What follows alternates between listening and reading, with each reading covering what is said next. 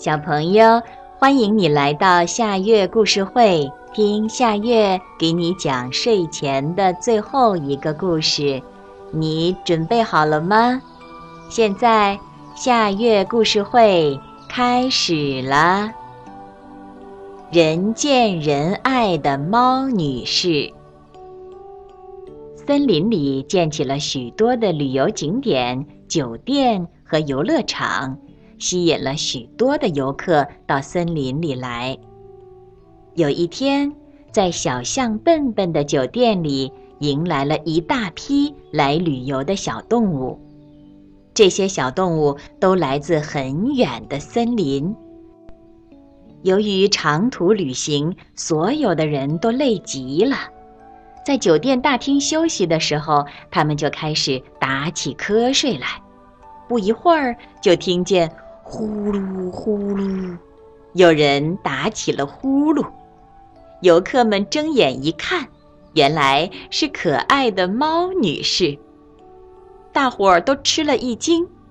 松鼠小姐说：“猫女士那么文静，怎么也会打呼噜呢？”这时，小象笨笨和棕熊小姐开始给客人安排房间。松鼠小姐第一个喊起来：“我不愿意和猫女士一起住，她打呼噜会闹得我整夜睡不着的。”两只小白兔也摇头说：“我们也不想和猫女士一起，听见她的呼噜，我们还以为是老虎来了呢。”这时，只有黄牛太太说。猫打呼噜嘛，挺平常的事儿，就让我和猫女士一起住吧。第二天天刚蒙蒙亮，旅馆的大厅就热闹起来了。松鼠小姐哭哭啼啼的，她的脚趾头上面包着纱布。原来松鼠小姐爱漂亮，她的小脚趾上都涂着香喷喷的红色的指甲油。老鼠以为那是一块糖，就咬破了松鼠小姐的脚趾头。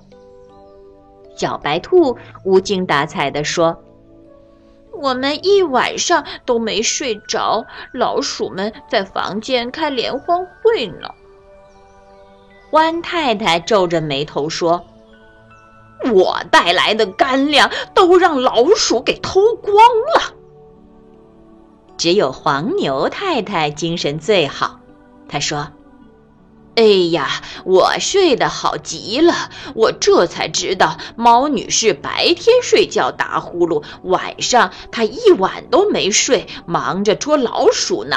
房间里静悄悄的，我睡得可香甜了。”于是第二天晚上，大伙儿都抢着和猫女士睡在一个房间。这一下猫女士可忙坏了，她上半夜在松鼠小姐和小白兔的房里，下半夜守候在欢先生和欢太太的房间里。这一夜，她一共抓住了二十只老鼠。整个旅馆里的客人们都睡得那么香甜。由于昨天晚上大家都没睡好，这一夜大家都打起了呼噜。白天，当大家出去游玩的时候，猫女士总是留在酒店里打呼噜。虽然整个旅游期间，猫女士参加的游玩很少，但她却是最快乐的人，因为每一个小动物都很喜欢她。小朋友，这个故事的名字是《人见人爱的猫女士》。这也是今天的最后一个故事，现在到了该睡觉的时间，好好的睡一大觉，做个美梦。我们明天再见了，晚安。